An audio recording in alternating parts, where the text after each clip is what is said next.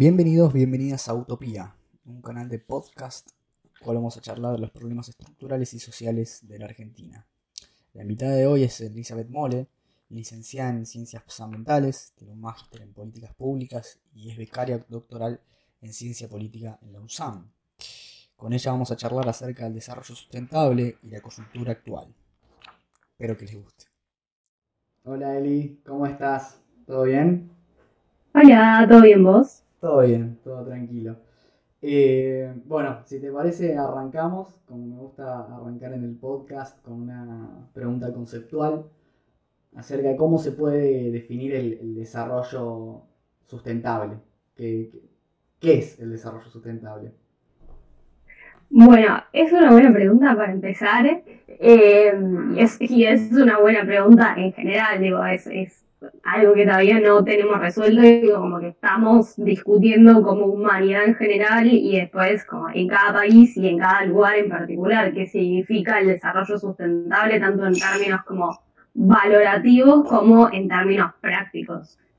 Ahora, eh, como una discusión que viene ya hace, hace un tiempo, em, el término aparece en, la década de 1980 a partir de la publicación de un documento de la ONU, eh, que es la primera vez en la que se habla de desarrollo sostenible, sustentable oficialmente, y, ahí lo que la definición que plantean es que em, es la forma en la que las generaciones del presente puedan satisfacer sus necesidades sin eh, evitar, impedir que las generaciones futuras puedan satisfacer las propias.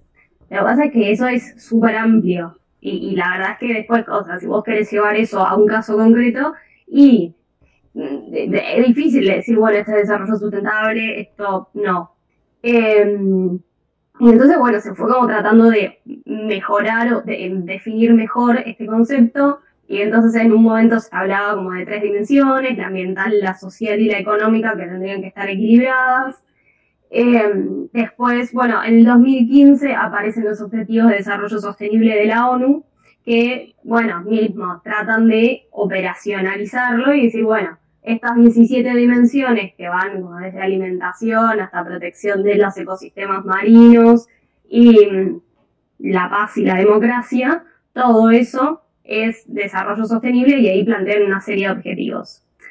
Eh, lo que pasa ahí, bueno, también hay un montón de discusiones de cómo vas alcanzando esos objetivos, ¿no? Por ejemplo, uno es em, el acceso a la energía, ¿no? Y, hay una discusión que es súper relevante para nosotros en, en Argentina, es, bueno, eh, acceso a la energía, acceso a la energía limpia, bueno, pero cómo, con qué tecnología y de dónde proviene esa tecnología es algo que eh, no se plantea, ¿no? ese también es como, es una idea global y que aplica para todo el mundo, pero bueno, después como la forma en la que cada país lleva eso adelante eh, no está determinada y entonces como que permite que se pueda dar esta discusión todo el tiempo en todos lados.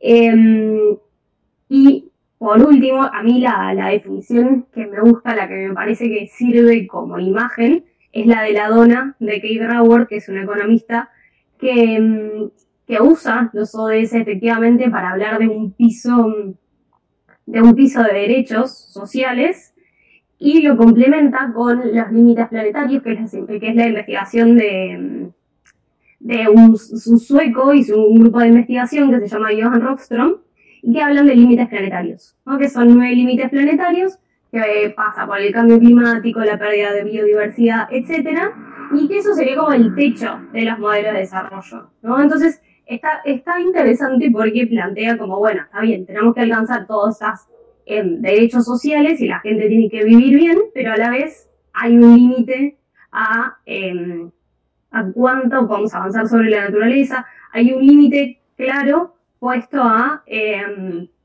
a nuestro modelo de desarrollo, a nuestra economía, a nuestro consumo, etc.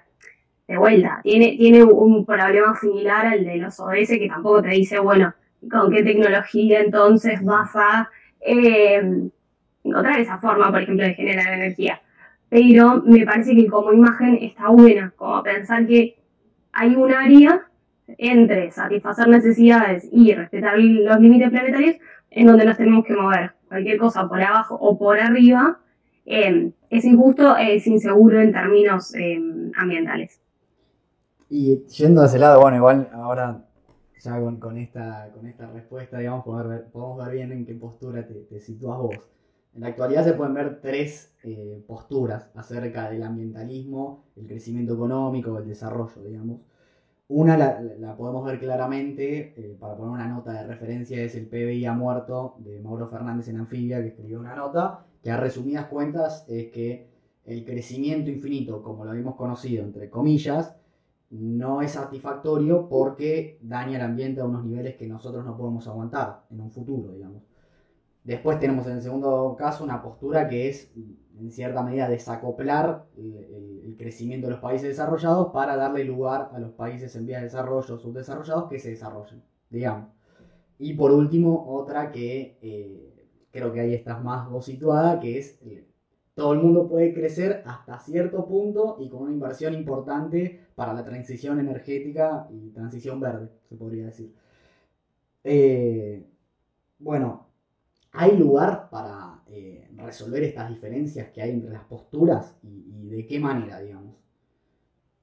Bueno, otra gran pregunta. Em, por un lado, sí creo que hay eh, posturas que son más irreconciliables y que, eh, o sea, que también plantean como, bueno, lo importante, digo, Argentina es un país con 40% de pobres, bueno, vamos a primero crecer y resolver esas necesidades que son urgentes. El ambiente, problema de los países ricos, eh, ya contaminaron todo, eh, mala suerte. Y vamos a avanzar con esto y después nos ocupamos lo ambiental. ¿no? Que igual es una postura que me parece que va cayendo como en desuso también porque vemos a cada paso los efectos ya de la crisis ambiental, la crisis climática, entonces es como cada vez más difícil de sostener esa postura porque ya ves cómo te afecta actualmente, entonces no te sirve tampoco para intentarte en el mundo, es como ya medio que me parece que va quedando en desuso. Del, otro lado tenemos una postura muy em, eh, como que pone el foco principalmente en lo ambiental.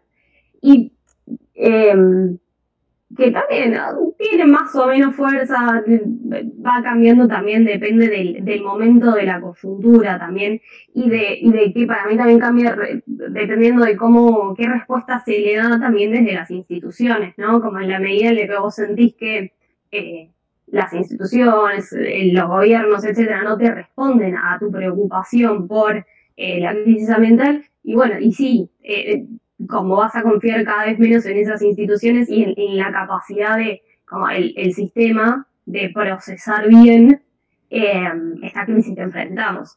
Entonces, ahí están como las posturas supuestas. Y bueno, esto que decías de, de mm, la nota del PBI ha muerto, no es nueva la crítica al PBI como único em, indicador de bienestar. Digo, de hecho, hace mucho tiempo también se usa el IDH, o sea, el índice de desarrollo humano, que es más complejo. Y, bueno, y en términos de sustentabilidad, hay otro autor que se llama, eh, me olvidé el nombre de pila, pero Hickel, que es un antropólogo, que em, como que propone un índice de desarrollo sustentable que básicamente, por decirlo medio bruto, eh, divide el IDH, el índice de desarrollo humano, eh, por em, la huella ecológica de cada país. Y ahí claramente como que pasa de estar primero Noruega, eh, que es un país que, por ejemplo, bueno, se basa mucho en petróleo, a em, estar primero Costa Rica, que no es el típico modelo de desarrollo, pero en la escala, o sea, en la forma esta de medirla, como tratando de compatibilizar desarrollo y ambiente, queda mucho mejor.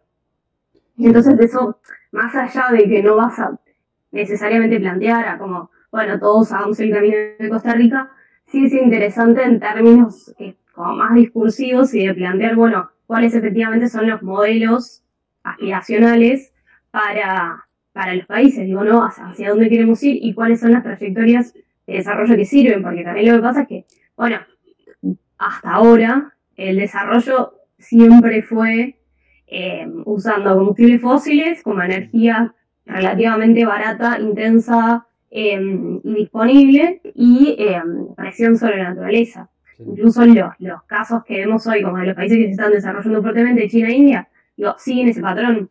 Entonces, em, también es difícil, o sea, y eso es como un problema del desarrollismo, de esta idea que es como que piensa principalmente en desarrollar las economías que tampoco tiene un modelo o, tiene un camino a seguir, eh, como que esta nueva forma de desarrollarse en base a energías renovables o porque no, existe una experiencia histórica. Digo, lo, lo, normal, lo que sucede ahora es que los países se desarrollan y después reducen sus impactos. Lo que pasa es que hoy por hoy el planeta no da abasto ya para eso y entonces es como que estamos frente a un camino que desconocemos y no podemos copiar de nadie y donde encima, bueno, hay una disparidad ahí a nivel global, tanto de, bueno, por un lado de las responsabilidades en la crisis, pero por el otro también, lado también como las capacidades económicas y tecnológicas de hacer frente a esto. Por ejemplo, la Unión Europea la propuso un, pacto verde europeo. Mm. Nada, y es una infinita cantidad de plata que van a invertir en ser más sustentables. Y claro, y nosotros acá estamos como, o sea... Sí, mismo lo podemos ver con Biden, que, plantea el nivel de inversión hacia las energías renovables, que acá estamos discutiendo negociar con el fondo o no. O sea, estamos en, claro. agendas distintas. Y, y después te, quería eh, preguntar, porque viendo este, estas posturas, son claramente un en el seno progresista, nombrás muchas veces vos. ¿Qué rol cumple el conservadurismo acá, en, la, agenda ambiental, digamos? Bueno, el conservadurismo tiene, y esto me sirve como para volver a tu pregunta que en realidad no la respondí del todo, em, es como una lógica en realidad como para el conservadurismo más estricto, si querés, o sea, el nivel Trump, pero no siendo negacionista. Claro. Porque ya lo de Trump y Bolsonaro es como es otro palo.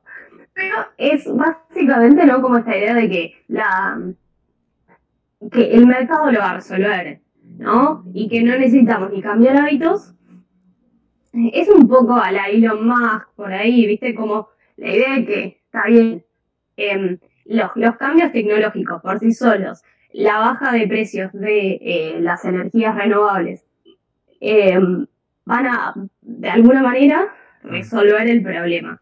¿No? Y es como, y en el fondo, o sea, por un lado, no necesitas intervención estatal para alcanzar esto, que bueno, ya de por sí, digo, esto eh, no, se sostiene porque Elon Musk también tiene, eh, como funciona gracias a un montón de eh, capital público en Estados Unidos. Em, la cuestión de la tecnología y el cambio tecnológico tampoco funciona por sí solo. Y, em, y el cambio de hábitos, o sea, acá también, eh, por ejemplo, las dietas, y es, es, un tema que además justamente en Argentina, como somos tan carnívoros, nos cuesta y como que algo que cae antipático, pero la verdad es que eh, hace diferencia qué comemos, cómo nos transportamos, dónde vivimos, cómo vivimos, y somos muchas personas en este planeta. Entonces, como pensar que solo el cambio tecnológico y ese tipo de cosas eh, no va a alcanzar. Em, pero quería volver a la pregunta antes. Em, yo creo que sí, efectivamente, tenés como eh, posturas irreconciliables y, y, sobre todo como que frente a cada caso, en un punto o, o, gana la protección ambiental o gana el desarrollo, si querés, como en términos más de como que, bueno, o se lleva adelante o no una entidad productiva, en algunos casos, y sobre todo en los que van a ser a gran escala o qué sé yo, vaca muerta, por ejemplo. Digo, ningún ambientalista siente que gana cuando se adelante vaca muerta, y si se cerrase también, el desarrollismo diría tipo, si acá me están impidiendo la energía, no sé. Ahora, ¿qué es la forma en la que se lleva adelante la discusión? Eh, entendiendo que más o menos todos, todos los que están discutiendo esto, que además son pocos, digo, también hay una lógica de que eh, como que parece que mm, como que somos enemigos. Y la verdad es que somos, no sé, 50 personas, no sé, 100, 200, 1000, pero en un país de 44 millones, eh, discutiendo esto. Como que no es, no es una agenda tan amplia tampoco. Y un poco a veces como también perdemos de vista que no... Eh, que en realidad somos, somos, somos, somos poquitos preocupados por este tema y que está bien, digo, también como que, qué sé yo, las dinámicas de Twitter también habilitan que las discusiones se den de esta forma, pero digo que realmente eh, Argentina necesita un plan de desarrollo sostenible a largo plazo que no lo puede ni diseñar solo el ambientalismo ni solo el desarrollismo. Y entonces, y ahí, y también como muchos otros actores más, pero es principio como discutir de una manera más constructiva y que sea menos hartante, porque la verdad es que digo, es, bastante, cada vez que aparece un proyecto es como que vuelve la discusión en un término eh, poco, sí, sí, sí, bueno, poco constructivo. Eh, no sé, yo realmente creo que se puede discutir de otra forma, pero estamos en eso. Y, y la las primeras eh, respuestas, vos dijiste, bueno, la, energía es un componente, es el componente que más eh, gases invernaderos rechaz da, digamos, al, al ambiente, digamos.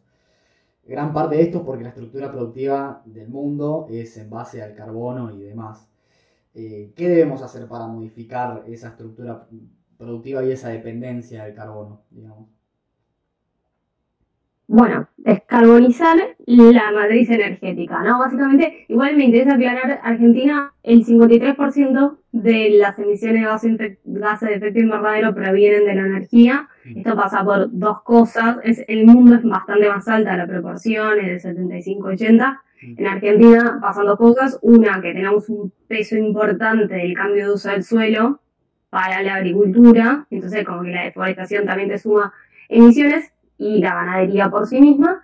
Em, y además tenemos una matriz eh, que es relativamente limpia porque prácticamente no tenemos carbón y tenemos mucho gas. Entonces, por más que no tengamos mucha energía renovable, o sea, la producción de con energías renovables de la electricidad es entre 10 y 20%. No es un montón, pero em, igual la red es bastante limpia. Em, pero bueno, entonces, descarbonizar la, eh, la, economía tiene como dos partes. Una, que toda la energía eléctrica sea em, a partir de fuentes limpias, mm. esto es renovables, eólica, solar, em, hidroeléctrica de pequeña a gran escala y eh, eh, energía nuclear. Acá otra discusión será para otro momento, pero bueno, esas son energías libres de emisiones, ¿no? Eso por un lado, entonces como que toda la electricidad que produzcas sea eh, libre de emisiones. Y después, por otro lado, necesitas que todo lo que usa combustible, o sea, lo que no es eléctrico, o bien lo puedas electrificar, por ejemplo, autos eléctricos, por ejemplo, eh, que la calefacción de los hogares, eh, las cocinas, todo sea eléctrico, mm. o bien reemplazar ese combustible con otro tipo de combustible, por ejemplo, el hidrógeno verde. Sí. Em, bueno, nada, para hacerla corta, el hidrógeno también es un gas que lo puedes producir de diferente manera. Una es a través de energías renovables. Entonces, entonces si vos lo producís con energía renovable, también se vuelve un gas libre de emisiones. Sí, eh, acá recomiendo, eh, justo iba a hacer la, pregunta esta del hidrógeno verde, recomiendo la segunda entrega del newsletter de, de Cenital, que hablas bien de eso, digamos, lo explicás con más detalle, digamos. Eh, pero bueno, y hay ah, algo... Sí, perdón, sí, sí. No, que hablando de hidrógeno, también pensando como que todo siempre es tan tensa la discusión, em, acá sería una posible como salida exportadora verde, mm que, también te permite decir, bueno, eh, producimos una energía limpia y la podemos exportar. Entonces, como que resolvemos las, preocupaciones de ambos sectores de una. Después, eso todo es más complejo, ¿no? Pero en principio también hay como puntos de acuerdo y, lugares por donde podemos pensar la economía verde, el desarrollo sustentable eh, de manera efectiva, como que hay casos concretos donde se relajan las tensiones un poco al menos. Sí, bueno, ojalá, ojalá. Eh, y nombraste algo en la anterior respuesta sobre el tema de que somos unos pocos.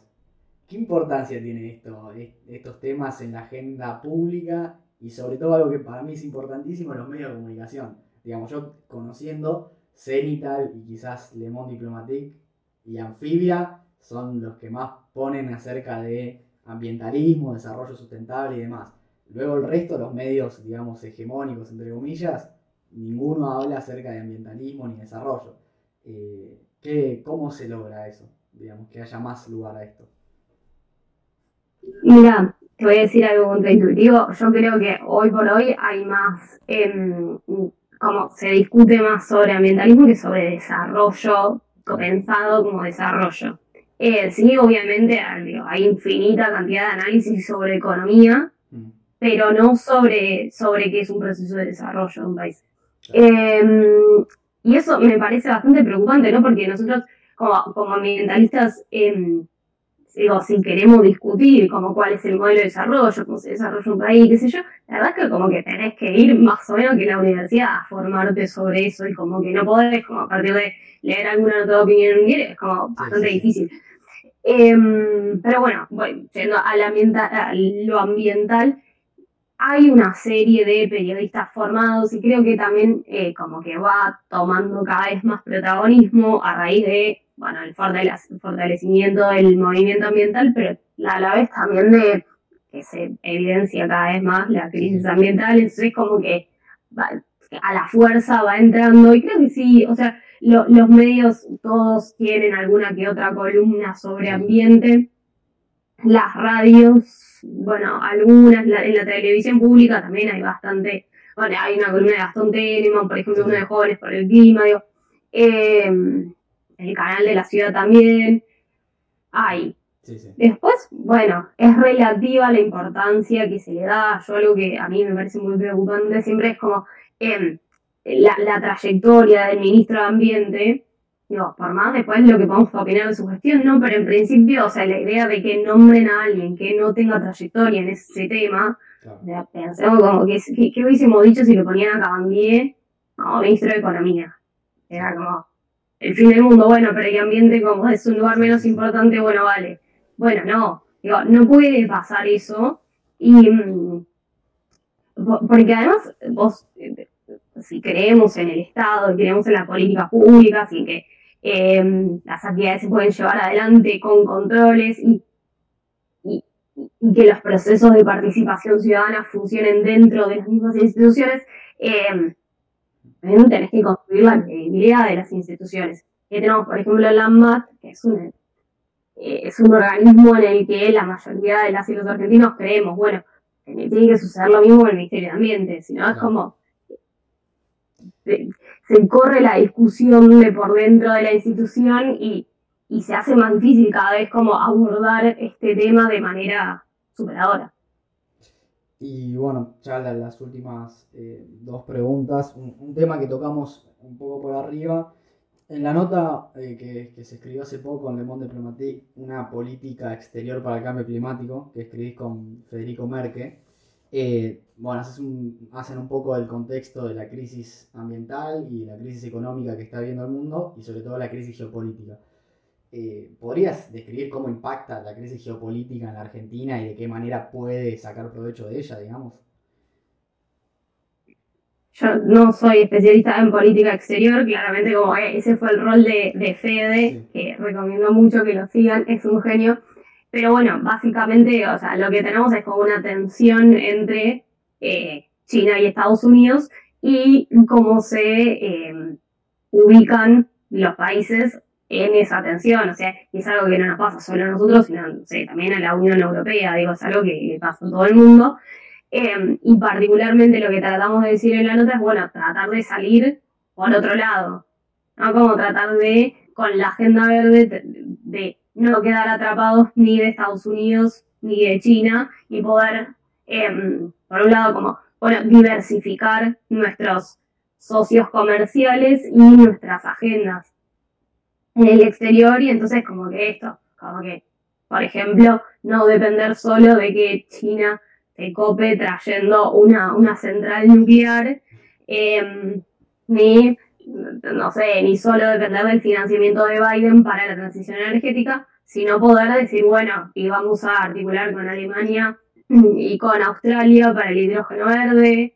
Em, después, eventualmente también, esto creo que no le pusimos tanto, pero un fortalecimiento del Mercosur también sería un escenario muy eh, deseable en realidad para poder eh, como planificar la transición también con em, un, una política coordinada y un mercado más integrado, donde también te permite como una mayor escala, por ejemplo, para INSA, ¿no? que se capitalizó hace poco, esta empresa que produce turbinas hidroeléctricas eh, y molinos eólicos, bueno, es otra historia, sí, podés como tener a Brasil como socio comercial eh, confiable, mm. que si tenés que salir a buscar otros lugares para exportar.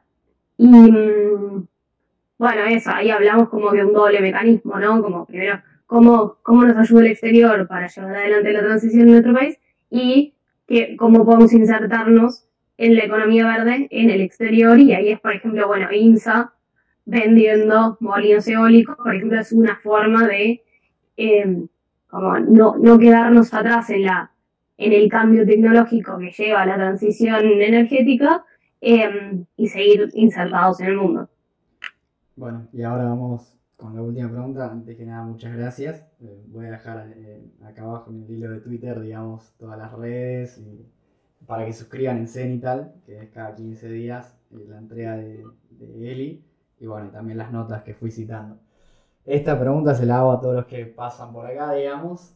si tendrías que elegir una política pública acerca de lo que estuvimos hablando, teniendo toda la correlación de fuerzas a favor, la que sea, podés elegir eh, una o un paquete de políticas públicas.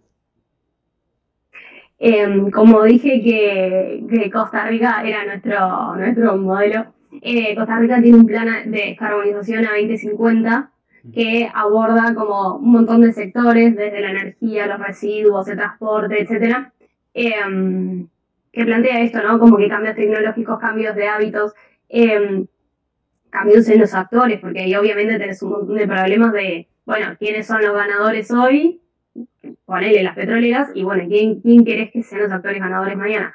Em, así que voy con eso, con un plan de descarbonización multisectorial em, para la Argentina. a 2050, porque encima a largo plazo.